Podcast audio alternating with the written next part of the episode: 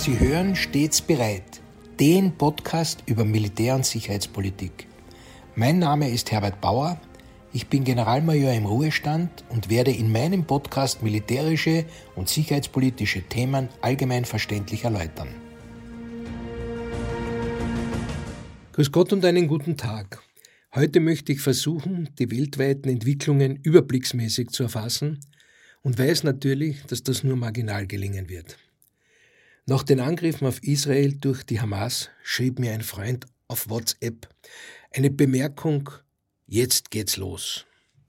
Irgendwie hat mich diese Bemerkung am falschen Fuß erwischt und ich dachte, dass ich den Beginn eines Weltkriegs versäumt hätte oder nun die Welt aus den Fugen geraten war. Nun, es war nicht ganz so schlimm, er meinte den zu erwarteten Gegenangriff der israelischen Armee auf den Gazastreifen.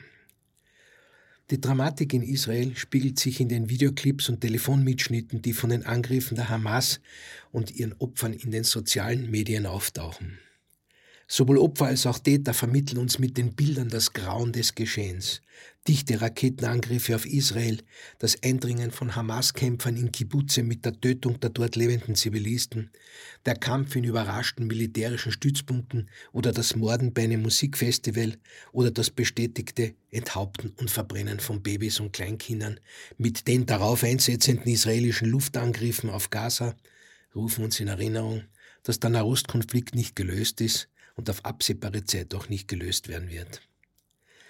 Warum die Überraschung so gelingen konnte, wie es den Anschein hat, hören und sehen wir in einem Video, welches im Internet verbreitet wird und in dem ein Hamas-Vertreter eindrücklich erklärt, wie naiv und wehrlos man den Westen erlebt.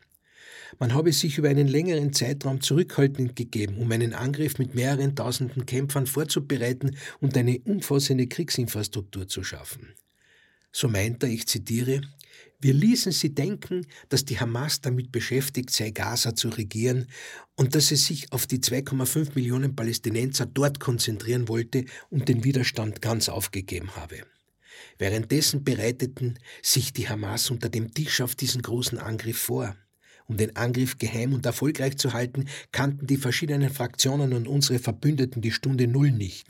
Aber dann wurden alle palästinensischen Widerstandsgruppen sowie unsere Verbündeten in der Hisbollah und im Iran kontaktiert. Auch die Türken wurden benachrichtigt und drei Stunden später fand ein Treffen mit allen Beteiligten statt.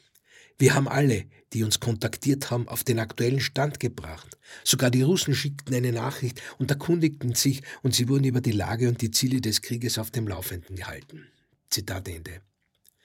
Israels Reaktion war eindeutig. Mobilmachung, Bombardement, Vertreibung der Angreifer und Vorbereitung einer Bodenoffensive. Angaben zu den Opferzahlen heute. Nun, die israelischen Behörden sprechen von inzwischen über 1200 Todesopfern und mindestens 3000 Verletzten. Die israelische Antwort auf den Angriff der Hamas forderten laut palästinensischen Berichten auf ihrer Seite bisher mindestens 950 Tote und 5000 Verwundete. War bisher der Ukraine-Krieg in einem besonderen Fokus, ist es nun wieder der Nahe Osten. Hier zeigt sich auch die Dynamik einer medialen Berichterstattung und eines unreflektierten Konsums derselben. Was meine ich? Nun, während wir nach Israel und die dortigen dramatischen Lage blicken, entwickelt sich die dramatische Lage im Ukraine-Krieg jedoch mit unveränderter Wucht weiter. Wir haben aber aufgrund der Berichterstattung nun einen anderen Fokus, so wie wir auch nicht mit gleicher Intensität wahrnehmen, was sich in Afrika abspielt oder am Balkan entwickelt, weil wir eben gerade anders fokussiert werden. Wie ich es schon öfters hier gemacht habe, wähle ich einzelne kurze Nachrichten aus, die vielleicht weniger im Fokus der Berichterstattung stehen, die aber alle irgendwie zusammenhängen und dadurch ein interessantes Bild liefern. Ich fange ganz einfach einmal damit an, dass es aufgrund der Ereignisse im Nahen Osten natürlich zu einem westlichen Flottenaufmarsch im Mittelmeer kommt. Die US-Trägergruppe rund um den amerikanischen Flugzeugträger USS Gerald R. A. Ford kann man wohl als die diensttuende Taskforce im Mittelmeer bezeichnen. Jedoch wird eine weitere Trägerkampfgruppe rund um die USS Dwight D. Eisenhower ins Mittelmeer verlegt, um bei Bedarf in der Region verfügbar zu sein.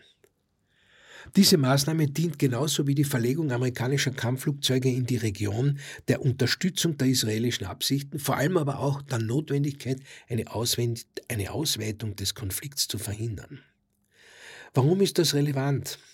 Nun, aufbauend auf die alten Konfliktlinien zwischen Israel und der islamischen Welt wird eine starke islamische Unterstützung der Hamas offenbar. Der Iran gilt schon lange als Schutzmacht der Hamas und könnte versucht sein, auch die Hisbollah gegen Israel in den Kampf zu schicken. Es ist der gleiche Iran, der Russland die Drohnen für die Angriffe auf ukrainische Ziele liefert. So erklären sich dann auch die israelischen Luftangriffe auf die syrischen Flugplätze in Damaskus und Aleppo, mit denen verhindert werden soll, dass noch mehr Raketen und Drohnen aus dem Iran für die Angreifer auf Israel in der Region verfügbar werden. Israel wird seitens USA auch mit Artilleriemunition beliefert. Nun, da erinnern wir uns, dass offensichtlich die Gefahr besteht, dass Artilleriemunition seit dem Ukraine-Krieg in Europa, aber auch den USA zur Mangelware wird.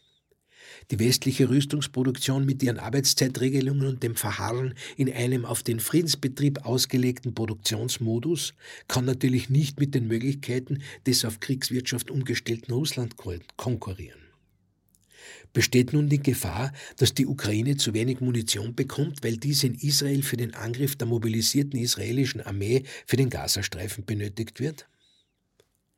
Nun, dazu sollten wir wissen, dass Anfang des heurigen Jahres die Ukraine unter Rückgriff auf israelische Munitionsbestände versorgt wurde.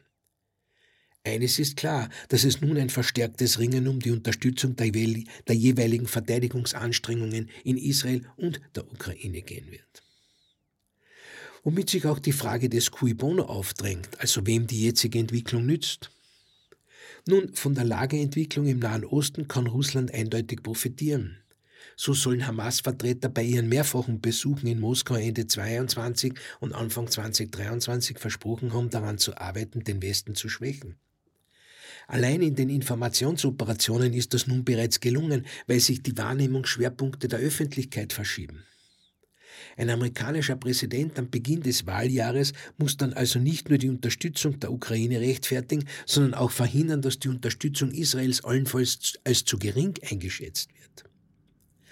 Russland profitiert auch von dem wiederaufflammenden Konflikt am Balkan oder den Konflikten in Afrika, weil jeder alte, aber auch neue Konflikt die westlichen Allianzen bindet und damit schwächt. Aber schauen wir uns noch ein paar andere Kapitel an, die ich jetzt nur schlagwortartig anreiße. Die afghanischen Taliban gaben bekannt, eine Passage durch den Iran, den Irak und Jordanien beantragt zu haben, um Kämpfer zur Unterstützung der Hamas nach Palästina zu bringen. Auch die Hisbollah im Libanon macht sich bemerkbar. Die islamische Welt rückt zusammen. Israel kann ein Mehrfrontenkrieg drohen. Ganz woanders hin. Finnland meldet eine Unterbrechung der Gaspipeline und der Kommunikationskabel zwischen Finnland und Estland. Russland wird verdächtigt. Hier wird übrigens nochmals deutlich, warum sich insbesondere schwedische und deutsche Marineanstrengungen in der Ostsee erhöhen. In die Ukraine schauend ist es für mich wenig überraschend, wenn seitens Militäranalysten festgestellt wird, dass einige der im Westen hergestellten und vom Westen gelieferten Rüstungsgüter, insbesondere auch gepanzerte Fahrzeuge, in der Ukraine nicht ihren Zweck erfüllen, weil sie nicht für einen Konflikt dieser Intensität konzipiert wurden. Dem möchte ich in Zukunft einen eigenen Podcast widmen. Wissen Sie, wo Dumangang liegt? Nun, für alle, denen nicht geläufig ist, dass Nordkorea an Russland grenzt, sei gesagt, dass Dumangang der Grenzbahnhof einer grenzüberschreitenden Eisenbahnlinie ist, die die Grenze über eine Brücke über den Fluss Tumen überquert oder Tumen.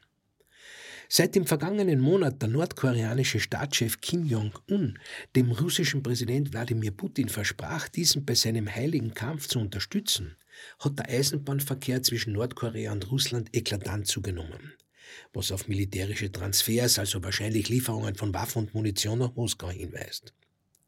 Obwohl die Verwendung von Planen es unmöglich macht, via Satellitenaufklärung zu bestätigen, ob es sich tatsächlich um Rüstungsgüter handelt, scheinen die Anzahl von Zügen und Güterwaggons sowie das Ausmaß des Schienenverkehrs darauf hinzuweisen. Nun, während also bestimmte Nationen alles unternehmen, um in der Lage zu sein, ihre spezifischen Herausforderungen zu meistern, gibt Deutschland ein eher seltsames Bild ab.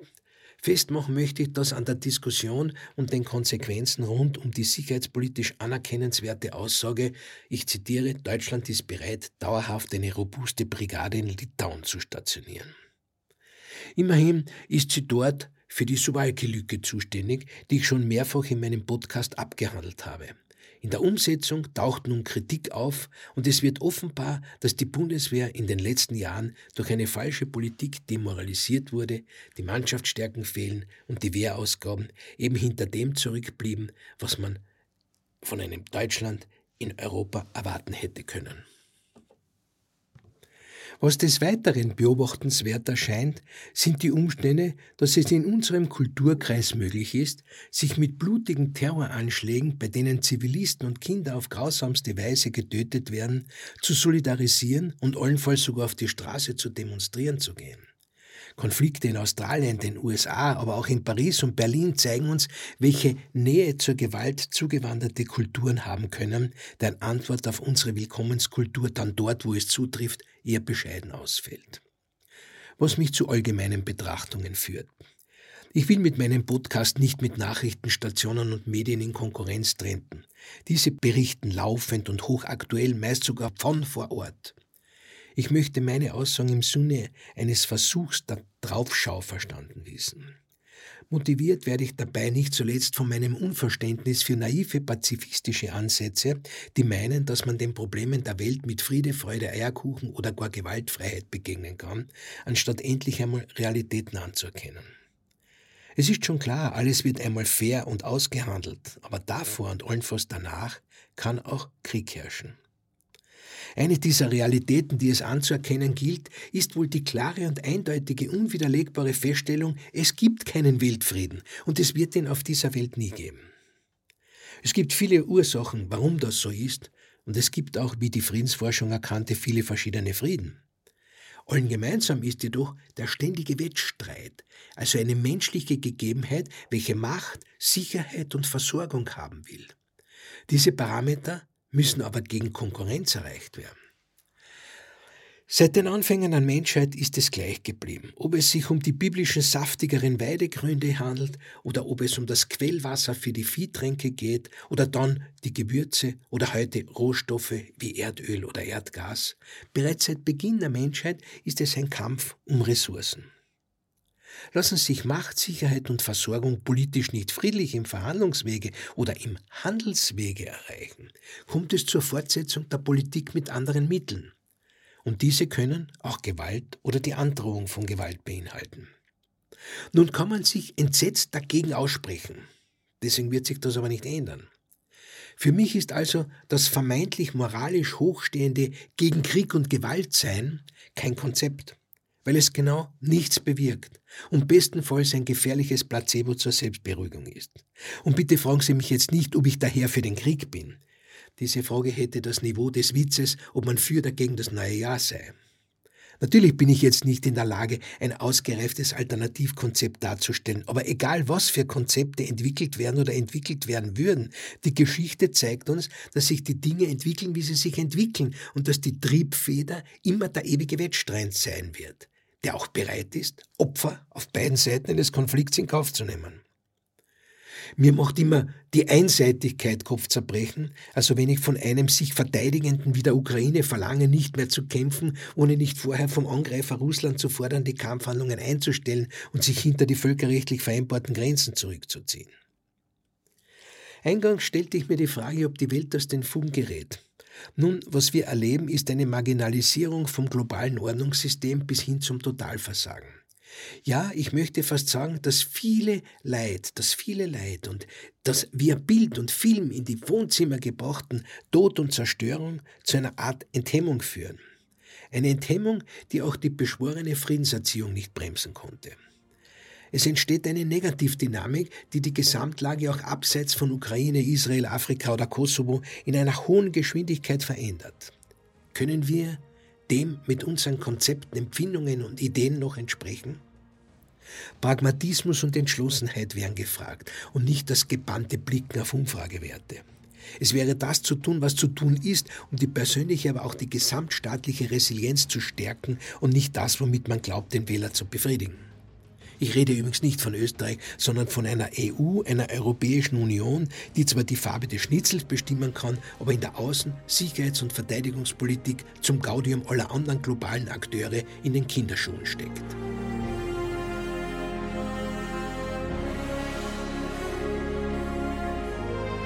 Sie hörten Stets bereit, den Podcast über Militär- und Sicherheitspolitik. Sollten Sie Fragen zum Militär oder zu sicherheitspolitischen Themen haben, schreiben Sie mir bitte ein E-Mail an stets bereit at missing-link.media. Vielen Dank fürs Zuhören. Bis zum nächsten Mal. Ihr Herbert Bauer.